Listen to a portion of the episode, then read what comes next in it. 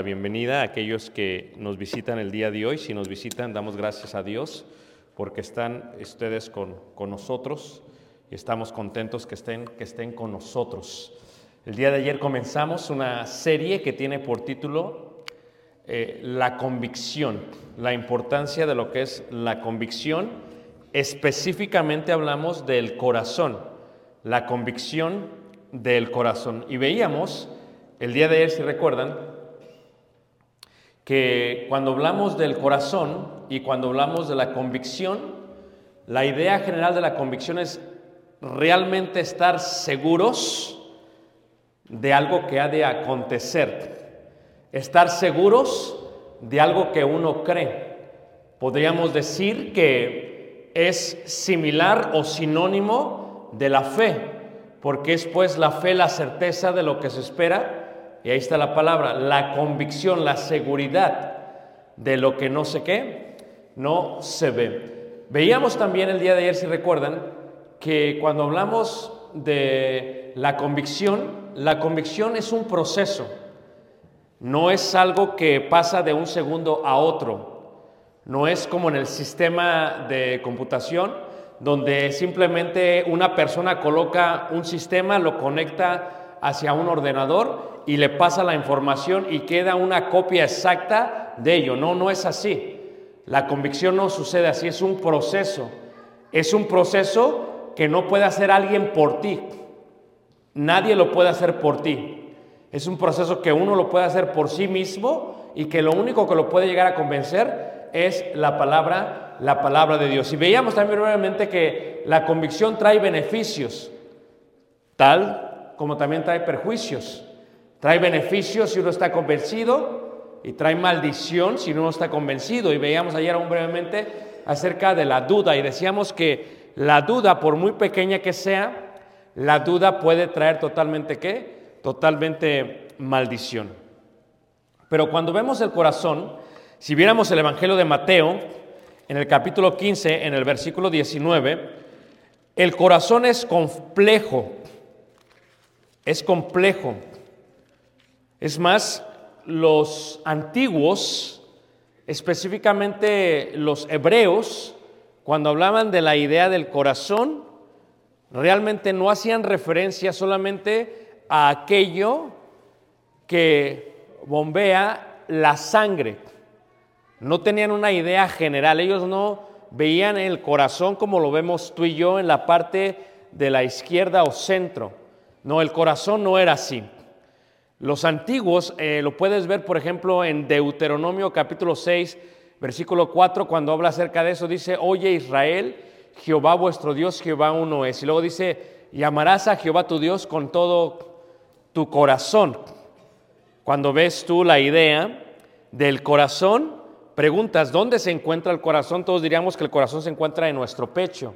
Pero luego preguntarías, ¿realmente ahí es donde pensamos? En Mateo capítulo 15, dice ahí en el versículo 19, porque del corazón salen los malos pensamientos. La pregunta sería, ¿está nuestro corazón aquí? O ya al día de hoy diríamos que los pensamientos fluyen acá.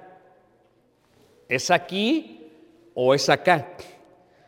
Los pensamientos, dice la escritura, que de dónde salen los malos pensamientos, del corazón, pero el corazón está acá. Uno diría, no, es que está acá, porque para los hebreos el corazón era realmente los dos. Una parte era emocional, sentimental, y la otra parte tenía que ver con la razón, con el proceso de analizar, de pensar, de reflexionar lo que está acá arriba. Para ellos eran los dos. ¿De dónde salen los malos pensamientos? Dice del corazón. El corazón es muy complejo.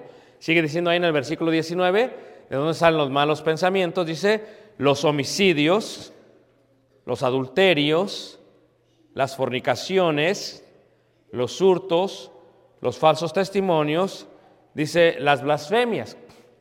Esto es, ¿de dónde sale el homicidio? Antes de que alguien mate, alguien llega a pensar y a desarrollar un aborrecimiento para matar. En Estados Unidos, la raza blanca mataba a la raza negra porque llegaron a pensar que eran superiores y vieron una amenaza en la raza negra. ¿Y qué fue lo que hicieron? ¿De dónde salió el homicidio? Cuando los arrastraban por las calles con camionetas, cuando los colgaban en cruces y los quemaban vivos, cuando los colgaban de árboles en toda esta área del país, de acá. ¿De dónde salen los homicidios? De acá. Primero sale de acá. Cuando este, Rusia decide invadir Ucrania y decide bombardear como lo ha hecho y Ucrania responde, sale de acá, del pensamiento del temor. ¿De dónde salió la idea de matar tanta gente? La idea salió de acá. El corazón es muy complejo. Dice ahí la palabra de Dios. ¿De dónde sale, por ejemplo, los adulterios? Ciertamente cuando una persona adultera, cuando un hombre adultera o cuando una mujer adultera, ¿cómo es que llega a adulterar? Primero ve a la otra persona, al verla la codicia, cuando la codicia empieza a fantasear en su corazón y después empieza a planificar, o como dice la escritura, empieza a tener una intención, a lo cual se le llama designio en la Biblia. ¿Cuál es el designio del corazón? La ve, la codicia, planifica y finalmente extiende. Cuando un hombre o una mujer es infiel, fue un proceso. Pero ¿de dónde salió la acción de serle infiel? Del corazón. ¿De dónde salen los hurtos, los robos? Del corazón. Una persona piensa que necesita más y porque su razonamiento es necesito más, entonces de aquí empieza a salir, ¿qué puedo hacer para asaltar, para robar, para quitar? Y los robos no solamente son de aquellas personas que toman una cartera en el metro de la Ciudad de México, no solamente son de una persona que decide tirar un arma y ponérsela a un auto para robárselos, es de la gente rica también, que roba a los pobres, que les roba de tal manera que no les paga como les debe de pagar y los oprime y a veces mueren a causa de qué? De la ambición. Por eso Santiago dice que clama los pobres en contra de los ricos, porque se están haciendo ricos con los pobres. ¿Y por qué mueren en África? Por eso. ¿Por qué mueren en México? Por la opresión. ¿De dónde viene el hurto? O sea, ¿cuánto dinero no tienen ya? pero quieren más. Es acá. El corazón es totalmente complejo. No solamente el hurto, dice ahí, los falsos testimonios. O sea, ¿de dónde viene la idea de dar un falso testimonio contra alguien? Mi padre tenía la expresión y decía, mi hijo, no somos buen mole o buena ajonjolí para caerle bien a todo mole. Si tú visitas a Oaxaca el día de hoy, hay siete tipos de mole. Y, vas al centro y tienen siete tipos de mole. Levanta la mano, ¿a quién le gusta el mole? A mí me súper encanta el mole. ¿eh? Y siete tipos, picoso, dulce, cremoso, café, verde, rojo, morado, con lo que tú quieras, ahí lo tienen. ¿Y qué es lo que sucede? El ajonjolí se lo echan al mole y cae sobre el mole. Ya hasta me está dando hambre, ¿va? y cae sobre el mole. Pero ¿qué pasa? ¿Qué es lo que sucede? Decía mi padre, no somos buen ajonjolí para caerle bien a todo el mole. La gente te va a aborrecer, la gente te va a odiar. No importa qué tan buena persona seas, qué tan buen testimonio tengas, la gente a causa del celo y a causa de la envidia, ¿qué es lo que van a hacer? Pues van a hablar mal de ti. No solamente van a hablar mal de ti, van a dar un falso testimonio en contra de ti. A veces son los seres queridos porque te envidian, prosperas. ¿Y por qué él está prosperando y yo no? A lo mejor anda con el narco, a lo mejor hace trampa, a lo mejor no paga bien sus impuestos y dan falso testimonio de ti. ¿Por qué? Pero todo pasa acá, en el corazón. El corazón es muy complejo, es muy complejo. Y no solamente dice ahí los falsos testimonios, pero termina diciendo ahí las blasfemias. Las blasfemias. ¿Qué es una blasfemia? El hebreo entendía que la blasfemia es ir en contra de Dios. Es decir algo que Dios ha dicho. Es hablar mal de Dios. Una cosa es que hable más del ser humano. Otra cosa es que hables mal de Dios. Mal de la palabra de Dios. Es una blasfemia, ir en contra de Dios. Imagínate tú hablar mal de Dios y decir, venimos de la naturaleza. No tenemos un creador. Venimos de la naturaleza. En un momento de toda la historia del mundo, empezamos a existir. Éramos bacteria. Llegamos a transformarnos en un renacuajo. Empezamos a nadar. Salimos del agua.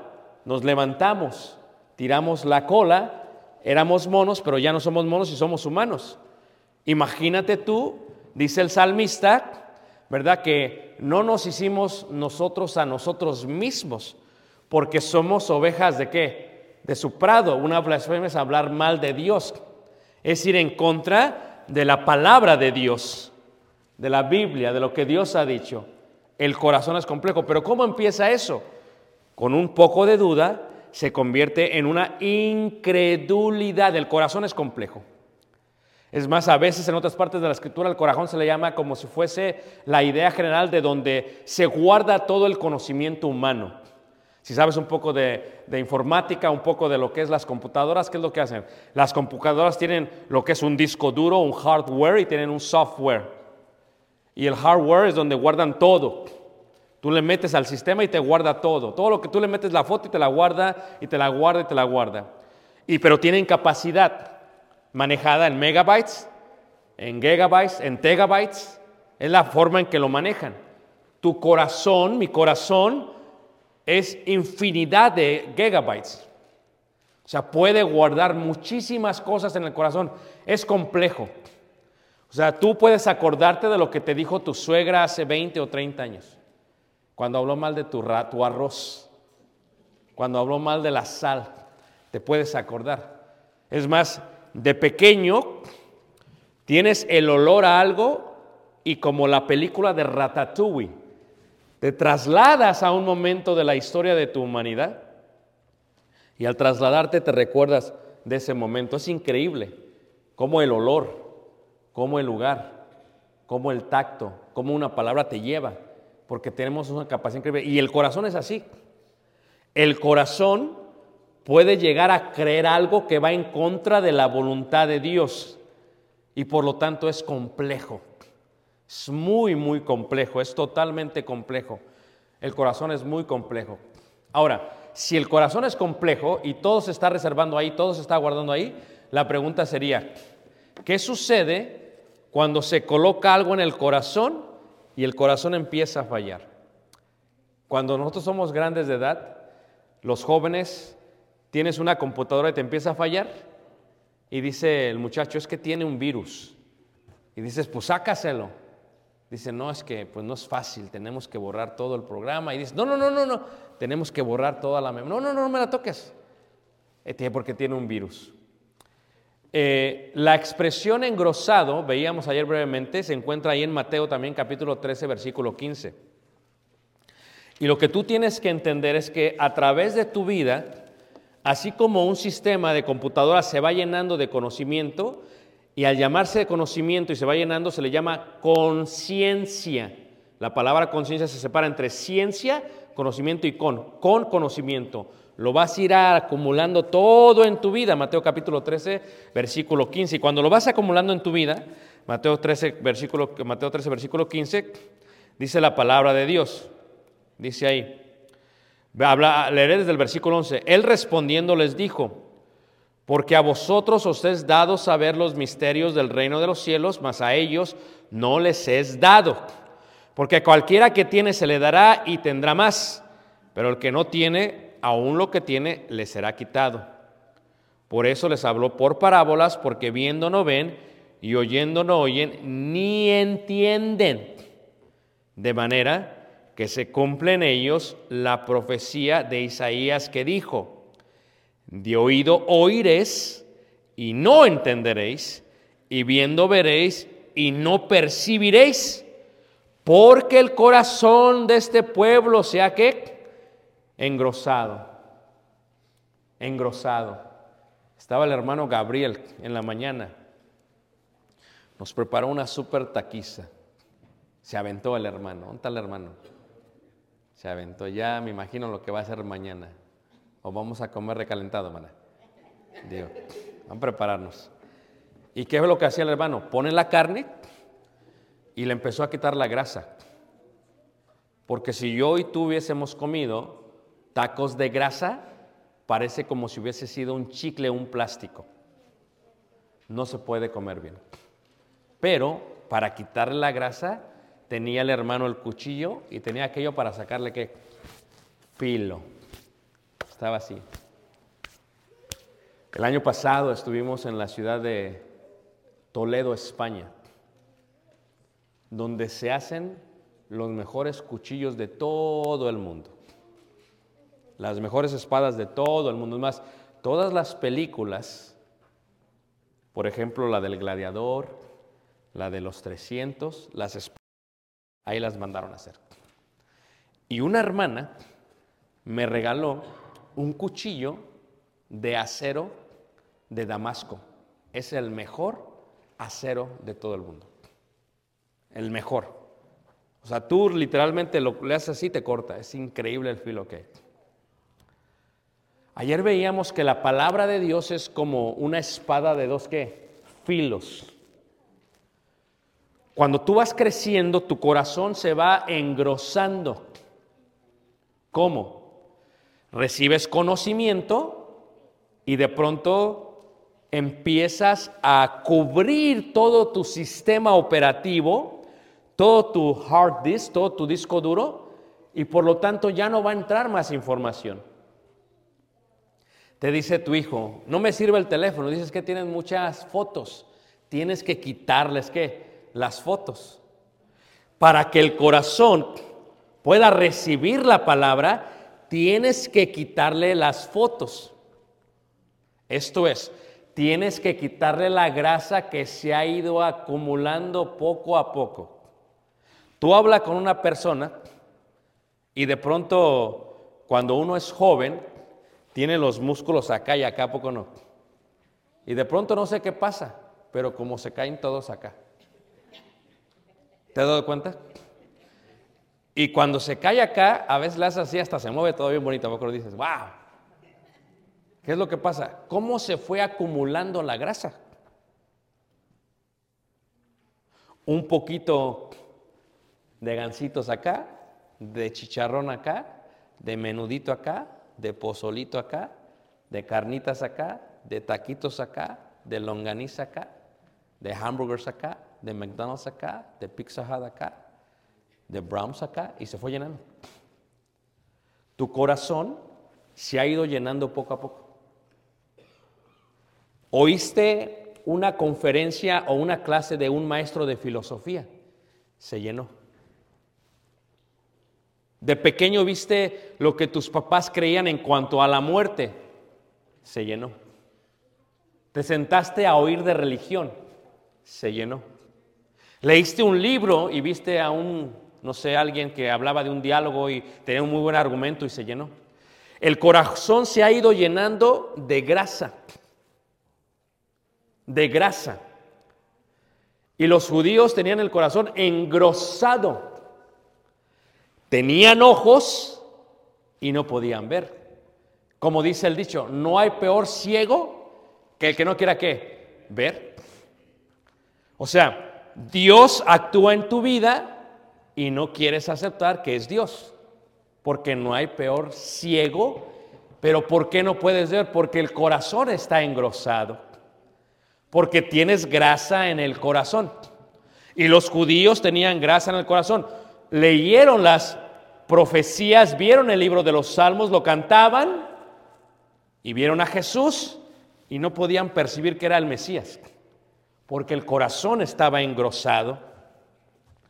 Dice ahí, porque el corazón de este pueblo se ha engrosado y con los oídos oyen pesadamente.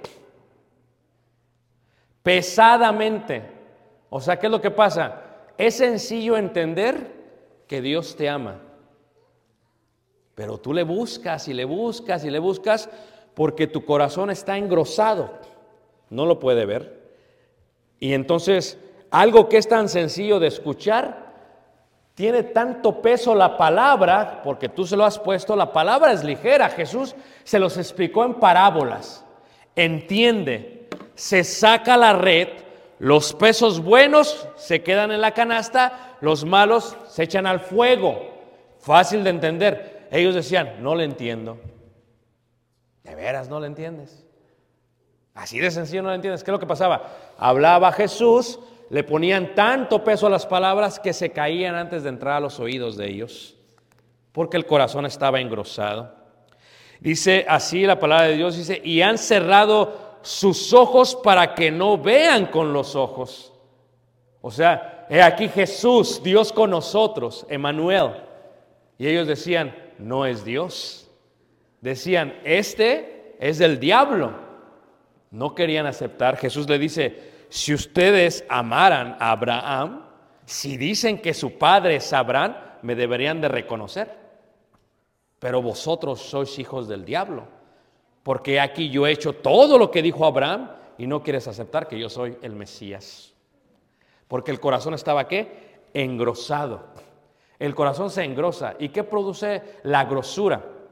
En aquel tiempo era la religión judía no les permitía ver a Jesús como el Mesías. El ser cerrazónicos, cerrados de mente. Una persona cerrazónica es la persona que, que se cierra, ya no escucha. Por más que le expliquen, ya no escucha. ¿Por qué? Porque el corazón tiene mucha grasa.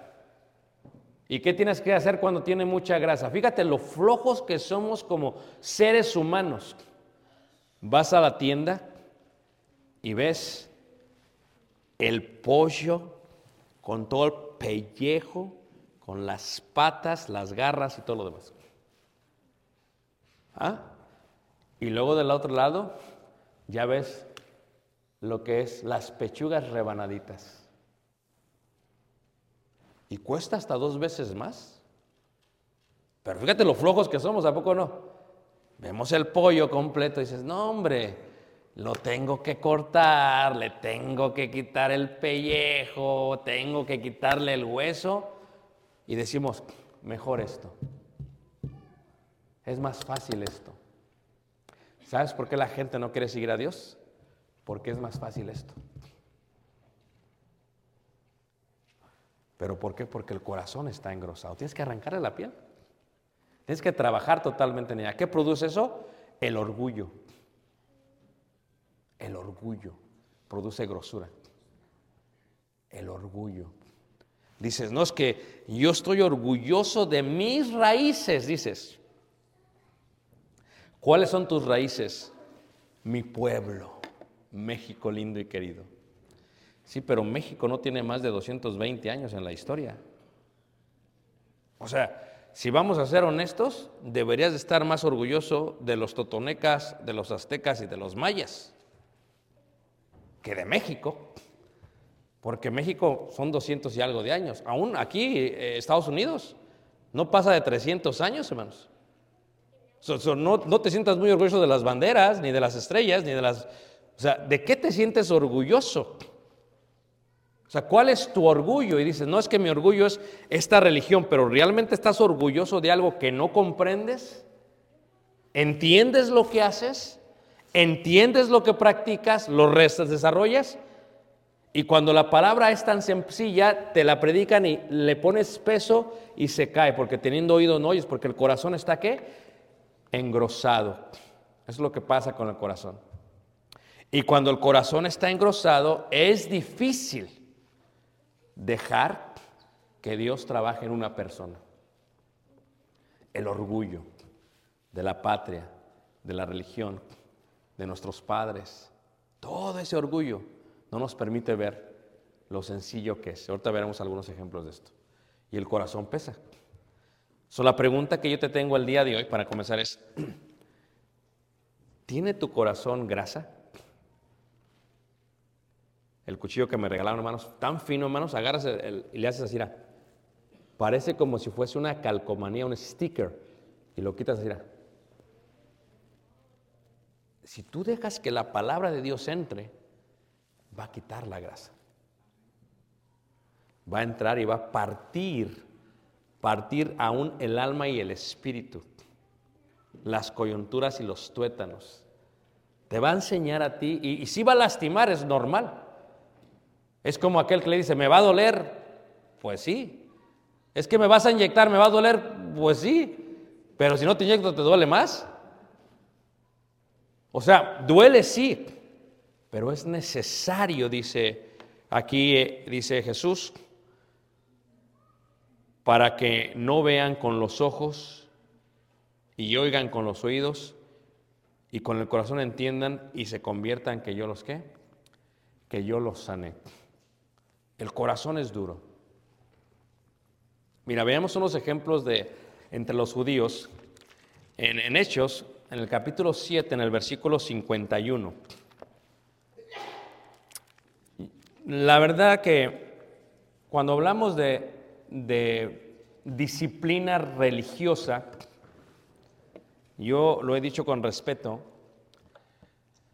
tú ves el Islam, los musulmanes, en Egipto, en Turquía, en Arabia Saudita, en Jordania, en, en Israel, son gente disciplinadas en su religión, hermanos.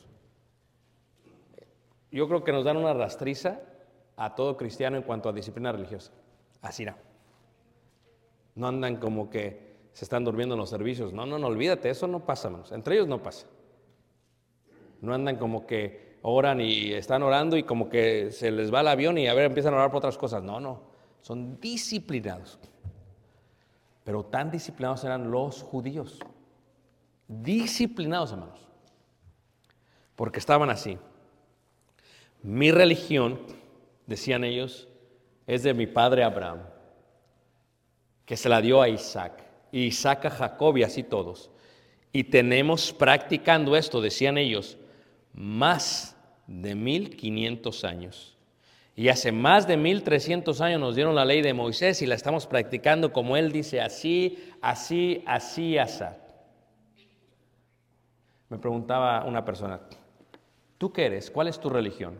Hace tiempo le decía, no, yo soy católico. Y me dice, ¿de hueso colorado o de boca colorada?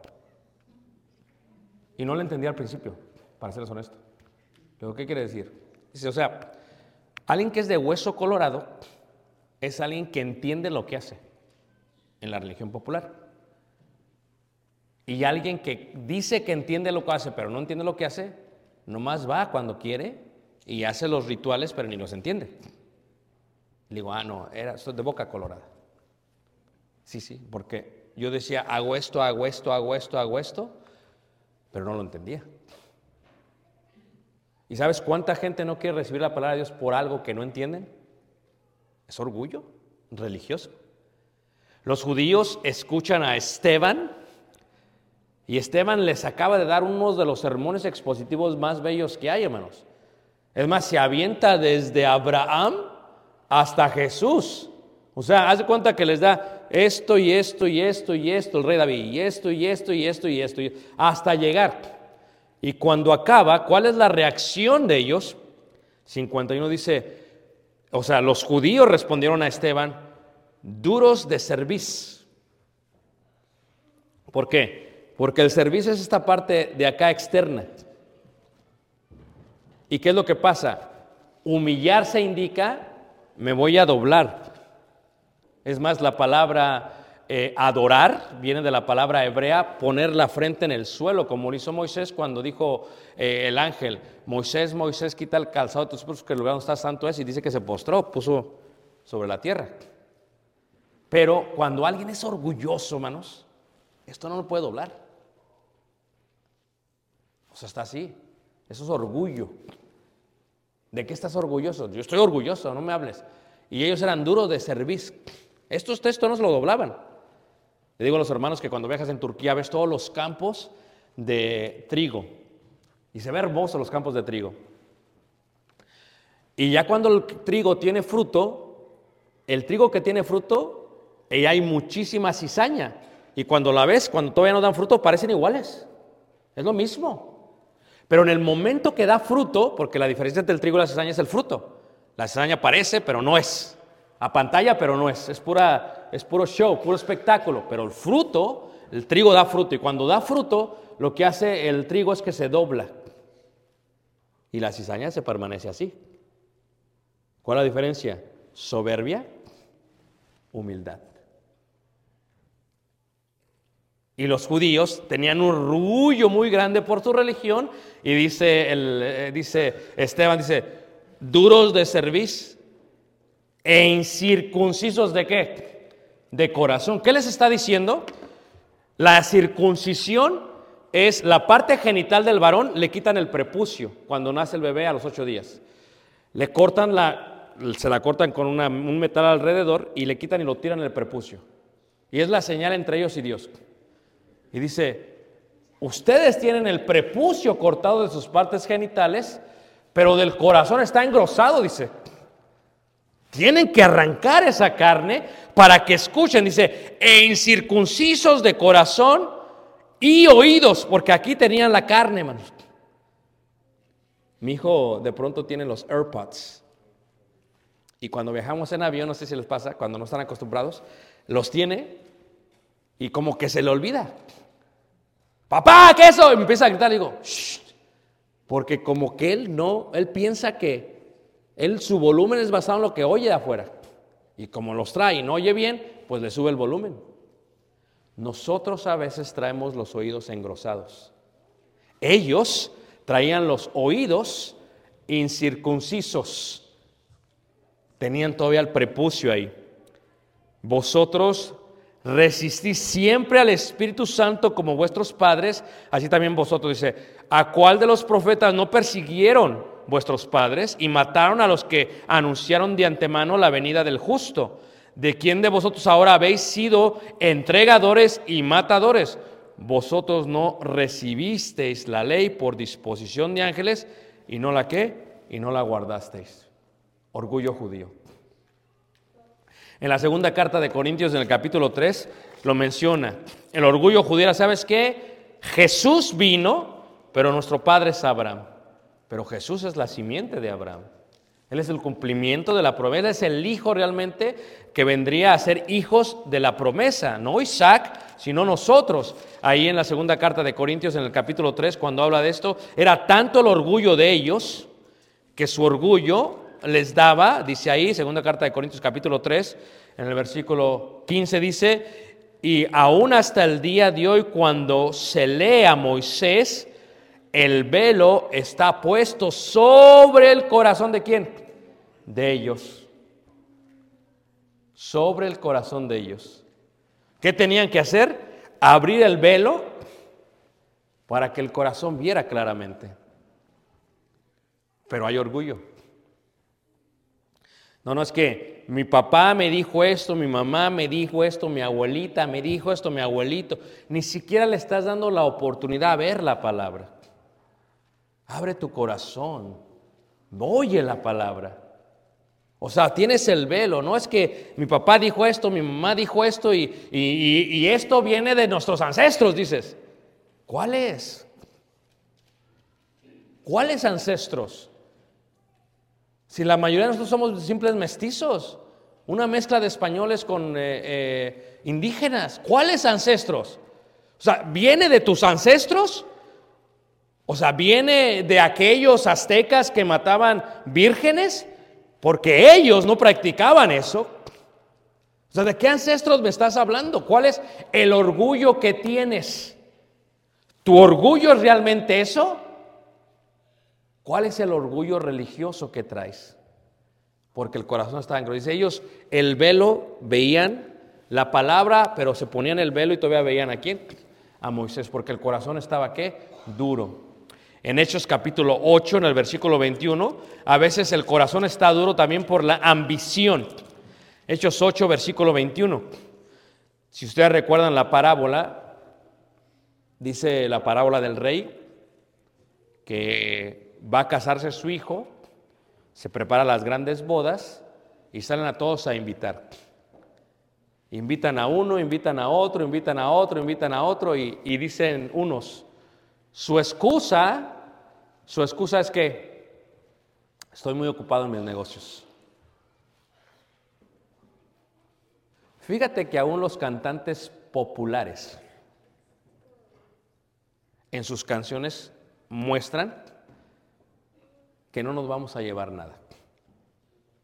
Los cantantes populares. La Biblia dice, venimos desnudos y desnudos qué? Nos vamos. No te vas a hacer más rico. La excusa de ellos es que tengo que trabajar. No te vas a hacer más rico. O sea, te lo voy diciendo. En el caso de este Simón, en Hechos 8:21 dice, no tienes tu parte ni suerte en este asunto, porque tu corazón no es recto delante de quién? De Dios. ¿Qué es lo que estaba buscando, hermanos? El billullo, dicen en México. Cash is king. Dinero. ¿Cuánta gente no te recibe la palabra de Dios por dinero? Y aquel rico dijo, no, este, tengo que hacer unos graneros más grandes porque tengo mucho. Y dice la escritura, necio, esta noche vienen a pedirte qué? Tu alma. Yo le digo a la gente, nadie sabe para quién trabaja. Nadie sabe para quién trabaja. Siempre digo esta historia, pasó aquí en Texas, no voy a decir en qué congregación, pero en Texas. Un hermano a una hermana le tenía prometido un viaje. No, espérate, mi amor, espérate, mi amor, espérate. Así se la llevó desde los 20 años hasta los 55, la pobre hermana, con su viaje, anhelando su viaje, anhelando su viaje, y la hermana murió. Fíjate, todo lo que ahorró era tan codo el hermano. Dice la hermana que era tan codo que a veces hasta usaba periódico, hermanos, en vez de papel de baño. Así de codo era el hermano. Tacaño, pero le iba a dar su viaje. Muere su esposa y sus hijos nos cuentan, estamos enojados con mi papá. Pero pues, ¿por qué es tu papá? Porque se acaba de volver qué? A casar. Y la nueva esposa no tenía ni un año de casada con él. Y ya se la había llevado a Europa. No a Europa, en Michoacán, a Europa. Nadie sabe para quién qué trabaja. Ponme atención a lo que te digo, hermanos. Y la gente dice, es que no tengo tiempo para ti, porque estoy ocupado en mis negocios. El corazón está engrosado.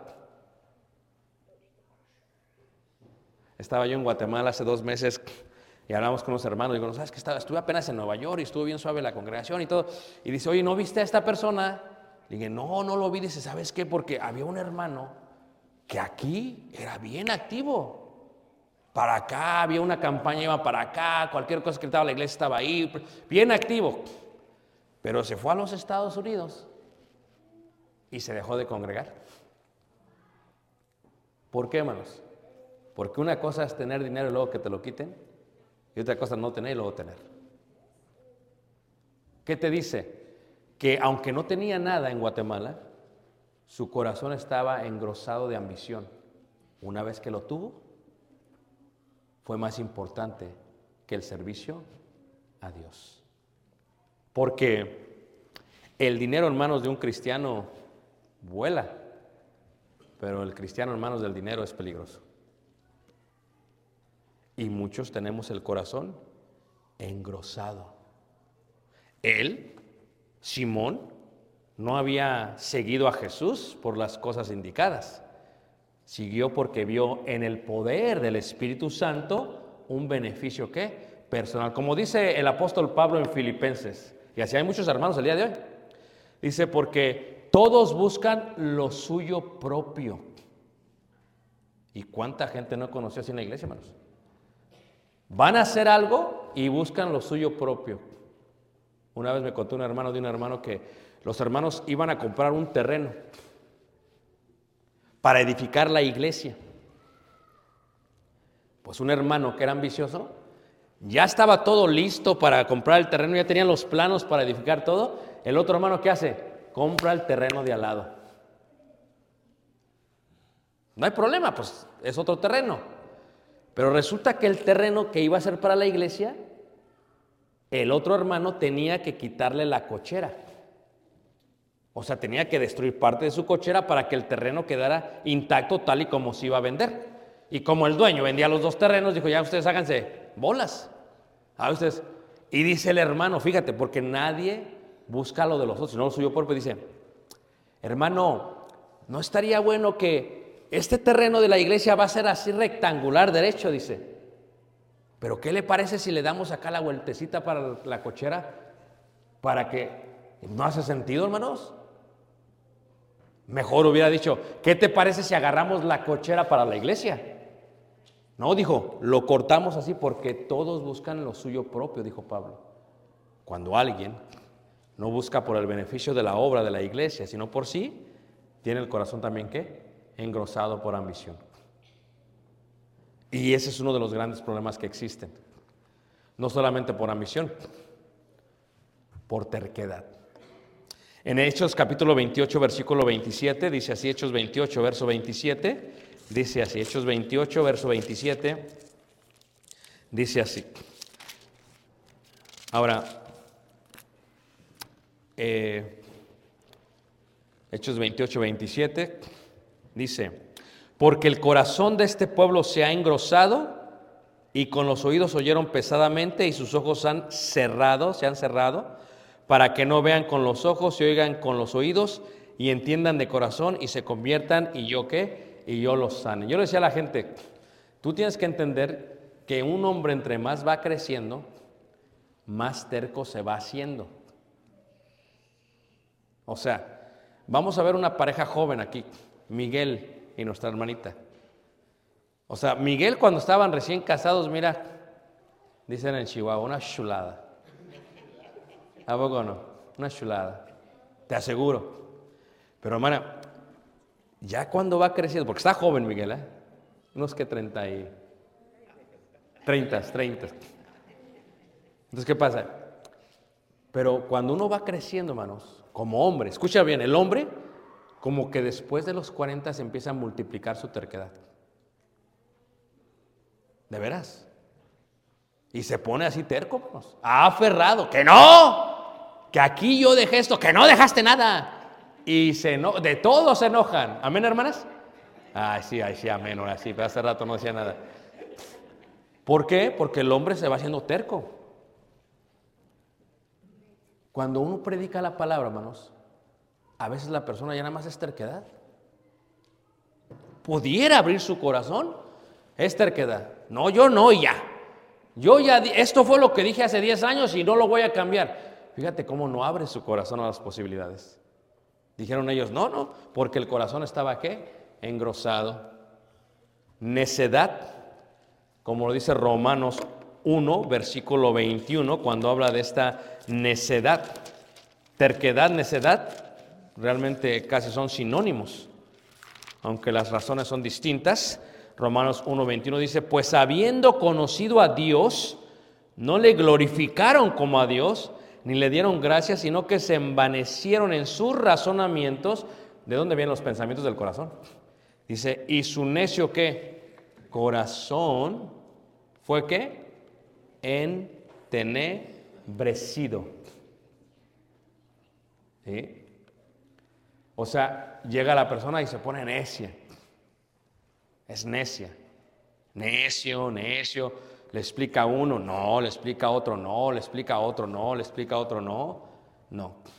Es como el borracho. Va con el doctor, deja de tomar, te estás acabando tu hígado, te lo vas a acabar, te vas a morir de cirrosis. No, ahí va. Sigue, sigue, sigue, sigue, sigue. Tiene oídos, empieza a... se enferma, lo siente y sigue de terco. Porque es necio. Es necio. Porque el corazón está qué? Engrosado. Es duro. Es necio. Ellos conocieron a Dios.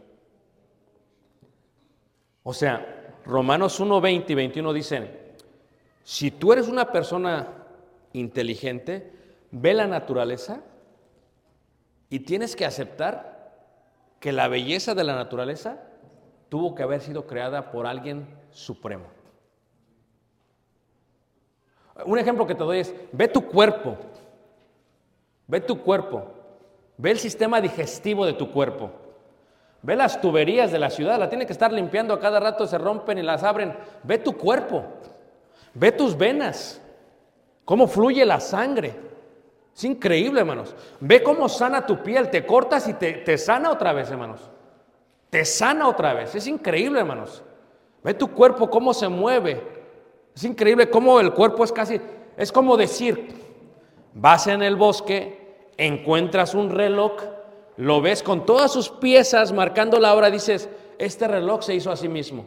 O por la naturaleza se juntó y se hizo reloj. O sea, cualquier hombre acepta que es imposible que esta perfección de naturaleza no haya sido dada por Dios. Y dice, porque las cosas visibles muestran su poder invisible.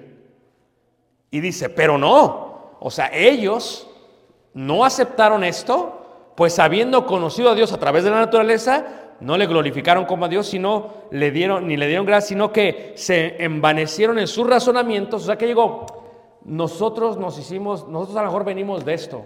No, no, no. A lo mejor hicimos, y fíjate cómo van cambiando la teoría. Darwin decía esto, y luego le cambiaron a esto, y luego le cambiaron a esto. Y luego dicen, no, pues quién sabe qué pasó. Porque le van cambiando, porque es una teoría. No está concreta, no está comprobada, o sea, le van cambiando, le van cambiando, porque sus razonamientos dijeron, no, no, es que, es que algo más. Pero llega un momento que uno dice, ¿sabes qué? Esto es mucha perfección para que se haya hecho solo. Cuando yo di el libro de Génesis, le decía a los hermanos, mira, si la tierra estuviese solamente 500 metros fuera de su órbita, se quemaba.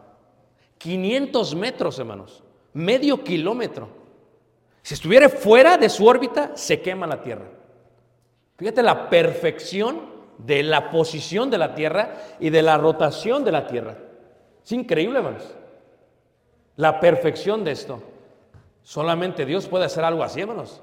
O sea, tienes que llegar a razonar que, ¿sabes qué? No es posible que la tierra así sola esté dando. O sea, ¿quién? Como cuando debate Job con Dios, le dice Dios, pues, ¿quién hizo los planetas? O sea, ¿de qué me estás hablando?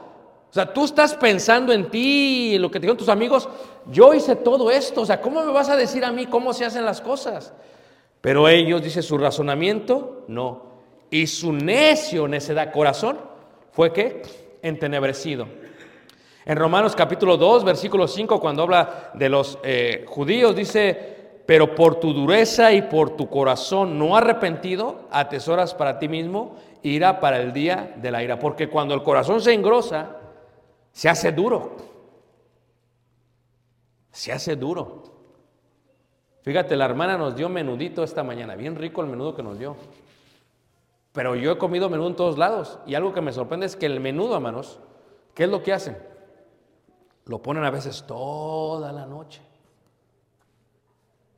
Y, y esa piel de animal que está chiclosa, que parece un plástico, la aguadan, la suavizan, de tal grado que la pones en un taquito con su cebollita y su salsita, su limón y sal, y tus dientes la pueden destruir. Pero a ver, cómetela así sin calentar. Así está el corazón del hombre hoy. Tienes que calentar. O sea, es duro. Y ellos, era duro. Y, siendo duro, dice, por lo tal estás atesorando para ti lo que sigue. O sea, en Efesios capítulo 4, en el versículo 18, cuando habla de los gentiles, dice, teniendo el entendimiento entenebrecido, ajenos de la vida de Dios por la ignorancia que en ellos hay, por la dureza de qué? De su corazón. De su corazón. La pregunta es, ¿qué puedo hacer entonces? Otros por codicia. En segunda carta de Pedro, en el capítulo 2, en el versículo 14, habla acerca de la codicia. Y dice así, segunda carta de Pedro, capítulo 2, versículo 14, dice acerca de la codicia. Dice, tienen los ojos llenos de adulterio, no se sacian de pecar, seducen las almas inconstantes, tienen el corazón habituado a la codicia y son hijos de qué? De maldición. Así de complejo es el corazón. La pregunta que se tiene es, ¿se podría? Si encuentras una mujer terca, aferrada, dura, ¿se puede? ¿Puede llegar la convicción en ella? En Hebreos 3:12 dice que se tenía un corazón malo de qué? De incredulidad, no creían. Y por eso quedaron postrados en dónde? En el desierto. ¿Se podrá? ¿Será posible cambiar el corazón?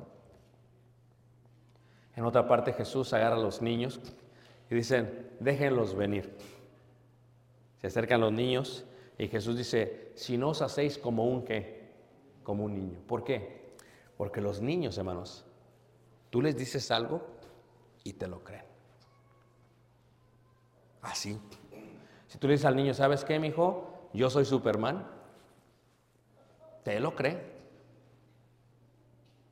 Pero el niño va creciendo no, papá, ¿qué vas a hacer Superman?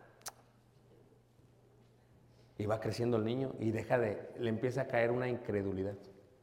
Y el niño cree. Si no te haces como un niño, no podrás entrar al reino de los que, de los que cielos. Tienes que hacerte como un niño. Por eso cuando en las escuelas dominicales, en las iglesias, llena de niños, porque los niños te lo creen todo. Dice Jesús, tú tienes que hacerte como un niño. O sea, tienes que agarrar la palabra de Dios, tienes que irle quitando la grosura, tienes que rebanarla. Porque está como chicle, como plástico, como silicón, conectada una de otra. Pero luego dice la escritura que es posible estar convencidos. Es posible estar convencidos. Hay un ejemplo en Hechos, en el capítulo 16, versículo, versículo 14. Habla de una mujer. Esta mujer era de un pueblo muy rico, una ciudad que se llama Tiatira. Y Tiatira era una de las ciudades más ricas de aquellos tiempos por cuanto hacían púrpura. Yo siempre le he dicho a los hermanos que en aquel tiempo la gente no puede apantallar como el día de hoy. El, problema con Estados Unidos es que el poder adquisitivo puede engañar a cualquiera. Tú puedes agarrar y te sales y te compras un Tesla. ¿Te lo compras? Pues no lo puedes hacer en México. Ahí tienes que tener billete para comprártelo. Aquí no vas a tener para nada más, pero los pagos los vas a poder hacer. ¿Me entiendes? Aquí tú vas y te compras una bolsa de marca, Chanel, Giorgio Armani, eh, lo que tú quieras. Y llegas a la, tienda y te crees mucho porque traes la bolsa. Y hasta se la montas a la cajera porque quiere que veas que traes dinero. No puedes pagar por ella, estás bien endeudada, pero bueno. Aquí se puede, pero en otros lugares no se puede. No se puede hacer ello. Lidia vendía púrpura y la púrpura era una tela teñida que costaba mucho dinero. O sea, Lidia estaba forrada de dinero. En Ciudad de México le llamarían una fifi, tenía dinero. menos. No andaba pantallando, ella tenía dinero, tenía billete. Y si estaba en Filipos, indica el gran poder que había, porque era una colonia romana donde pasaba muchísimo la ruta del comercio. Entonces, debió haber tenido mucho dinero Lidia. Y al hablar de Lidia, era una empresaria realmente Lidia. Pero fíjate, aún con el dinero, aún con todo lo que tenía, la historia dice en el versículo 11, ahí leyendo por el versículo 12, dice, y de ahí a Filipos, que es la primera ciudad de provincia, de la provincia de Macedonia, y una colonia, y estuvieron en aquella ciudad algunos días. Y un día de reposo salimos fuera de la puerta junto al río, donde solía hacerse la oración, y sentándose hablamos a las mujeres que se habían reunido. Entonces una mujer llamada Lidia, vendedora de púrpura, de la ciudad de Teatira, que adoraba a Dios, estaba oyendo, dice, ¿y el Señor qué? Y el Señor dice, abrió qué? Su corazón. Abrió su corazón. Yo era también muy terco, menos. Tal vez lo soy todavía, pero antes de venir a Cristo, menos, era aferrado. Y sabía argumentar muy bien. Y había estudiado muy bien. Así que yo era muy terco. Pero tuve que llegar a la iglesia y tuve que abrir mi corazón. O sea, Dios entra, pero tú lo tienes que abrir. Tienes que agarrar esa grosura de orgullo y quitarla. Y esa grosura de ambición, quitarla. Y esa grosura de necedad, quitarla. Tienes que abrir tu corazón. Porque si no lo abres, Él no va a entrar. En la iglesia de Cristo de la Odisea dice que tocaba la puerta, dice, estoy acá afuera, dice, aquí toco, dice, si me abres. Pero si Jesús podía pasar las paredes, ¿por qué no pasa la grosura? Es que eso es algo que solamente tú puedes hacer. Tú tienes que abrir. Lidia estaba forrada de dinero, hermanos. Tenía, she was rich. Tenía money, money, money. Pero siempre he dicho que la humildad no está basada en el dinero, porque puede haber gente rica más humilde que la gente pobre, sino en el espíritu. Pero tenía que entrar Dios, sí. Dice la escritura, y el Señor abrió el corazón, ¿qué? De ella. Como aquel himno que dice, entra en mí, Señor, hazme ver tu amor, muestra, oh Padre. Fíjate cómo se prepara. Mi corazón tan duro es. Porque el corazón es duro, hermanos.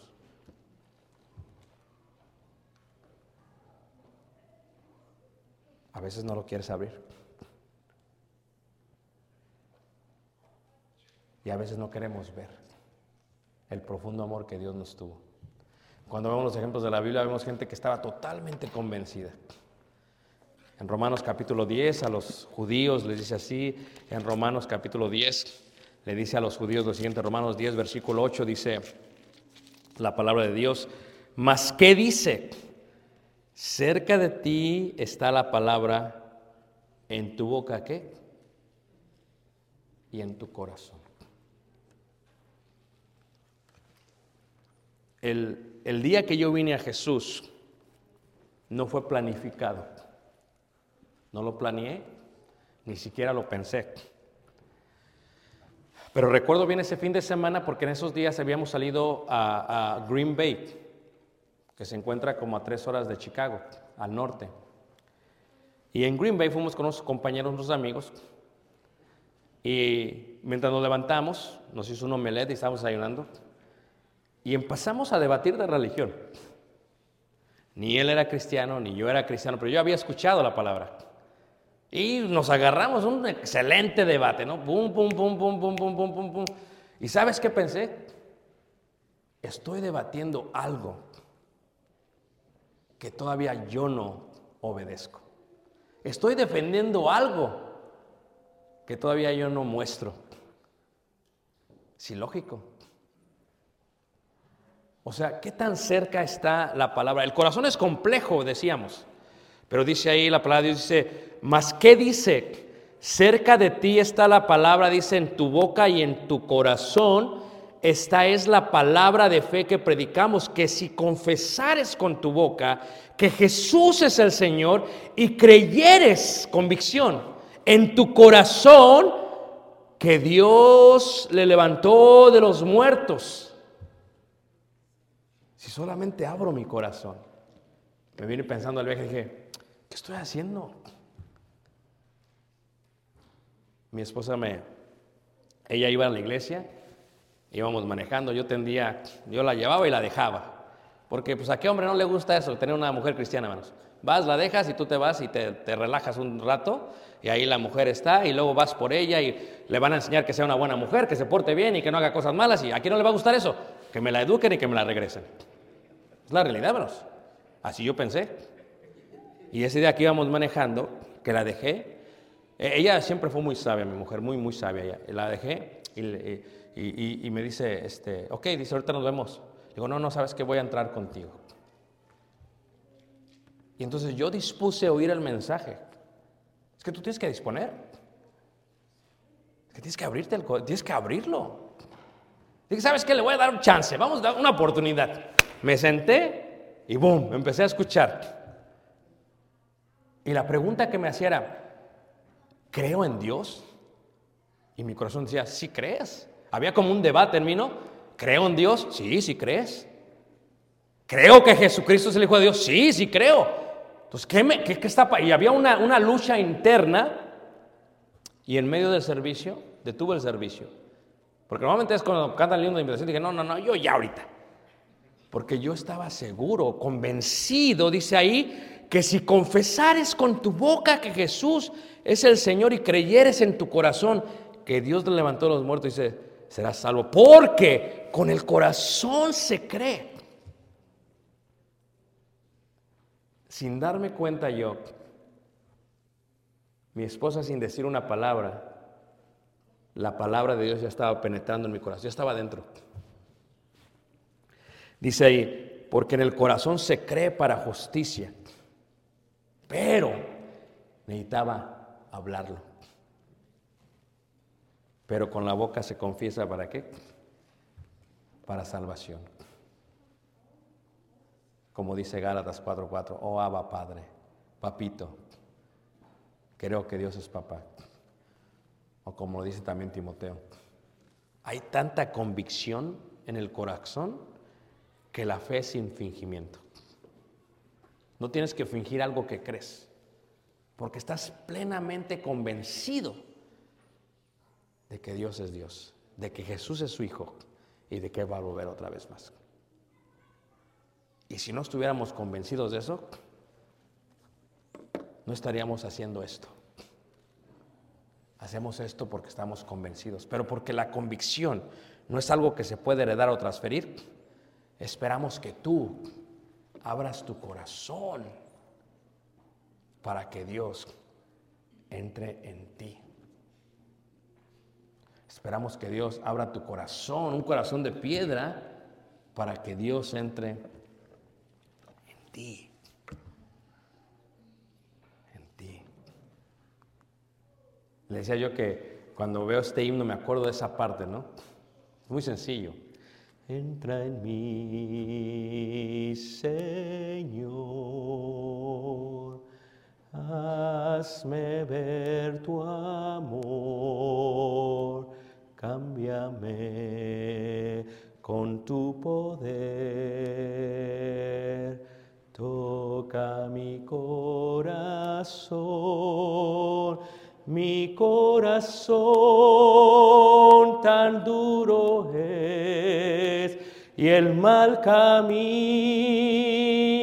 ancho es.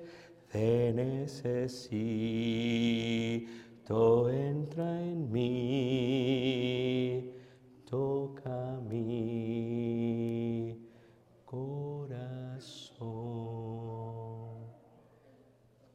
crees que Dios no quiere?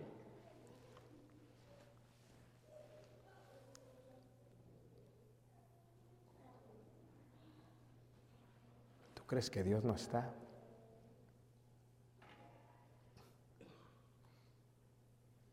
Es como cuando un padre va a ver a su hijo y los hijos cometemos tantos errores porque estamos tan ocupados que no les damos el tiempo a papá y a mamá como debemos. Y cuando el padre está jubilado, como mi padre está jubilado, pues a veces no haya qué hacer. Y tiene un amor tan profundo por nosotros que va a ver, papá siempre muy prudente, mi hijo, estás ahí. Y yo veo todo lo que tengo que hacer, digo, ay Señor, como hijos. Y papá está dispuesto a estar fuera de tu casa, fuera de mi casa, esperando hasta que te desocupes. Pero no va a invadir mi casa. No va a entrar como ladrón en mi casa. Porque ¿de qué sirve que mi papá entre así si yo no quiero estar con él? ¿De qué sirve que entrase a la fuerza y yo no quiero estar con él? ¿Estaría yo con mi cara de enfadado, molesto, esperando que él se vaya?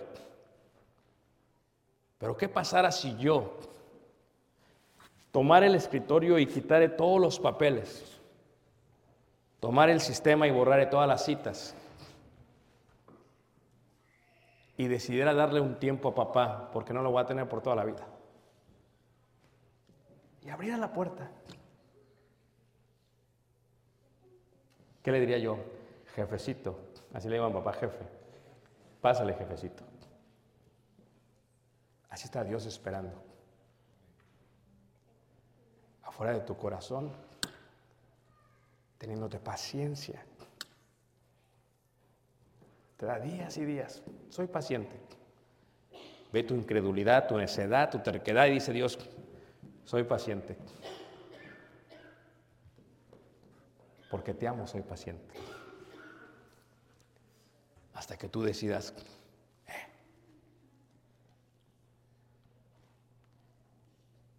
imagínate que de pronto estuviese Dios afuera de tu corazón. Y tienes que aceptar que el corazón es duro. Cualquier cosa que, te que has batallado, tu corazón es duro y está ahí. Y, y todos pasamos por eso. Pero imagínate que, que siendo duro, tuvieras la grandeza, la hombría, el valor, la humildad de decirle a Dios, entra en mí, Señor, hazme ver tu amor, cámbiame con tu poder, toca mi corazón. Imagínate, y que le dijera sinceramente cómo estás. Mi corazón tan duro es. Si solamente lo aceptas, Él se encarga de lo demás. No necesitas más. Si le dices, mi corazón tan duro es y el mal camino ancho es, ya Dios sabe por dónde has estado. Sabe tu vida. Él te creó, Él te formó. Te has perdido y Él te encontró. Si solamente le gritases, le dijeses cómo te sientes. Te necesito, entra en mí. Tócalo. Pues ¿qué sintió el leproso cuando nadie lo tocaba y Jesús lo tocó? Imagínate el poder que el Dios que creó todo esto more en ti y entre a tu corazón. Gloria a Dios, hermanos. Si solamente te humillares, si estuvieras convencido, porque está cerca de ti la palabra. Tan cerca, está en tu está afuera, hermanos. Y Dios es paciente para con todos porque no quiere que nadie se pierda, sino que procedan al arrepentimiento. Él está esperando tranquilo porque sabe la necesidad que tenemos de Él. A veces me gustaría entrar a la mente, al corazón del ser humano y, y entiende lo que siente Dios por ti, el amor que te tiene por la gente, no, o sea, no es algo que yo pueda hacer. Tú tienes que abrir tu corazón. Tú sabes cómo ha sido la vida. Y tal vez no planificabas que esta noche lo abrieras. Pero lo único que te estoy diciendo es ábrelo. Que dice Jesús, yo voy a entrar. Si oyeres hoy su voz, si la oyes, no endurezcáis vuestro corazón. Hoy es el día de salvación, dice el Señor. He aquí yo estoy afuera y toco. Si alguien me abre, dice, yo voy a entrar, voy a comer, voy a cenar con él. Y él cenará conmigo. O sea, que indica? Tendrán una perfecta comunión. El día que Jesús entró a mi vida, cambió todo. Y no puede dar uno marcha atrás. Y como alguien que estudia todos los días la Biblia, cada día que pasa, quedo más convencido, hermanos, de que el Señor va a volver otra vez. Pero no le puedo transferir esto a mi hijo, no se lo puedo heredar, él tendrá que por sí mismo convencerse a través de la palabra. Y mi invitación para mí o para ti es esta, esta noche sencilla. Oye su palabra. Oye este coro. Es suave. Medítalo. Dile. Entra en mí, Señor. Hazme ver tu amor. Cámbiame con tu poder. Toca mi corazón. Mi corazón tan duro es y el mal camino ancho es. Te necesito, entra en mí, toca mi corazón.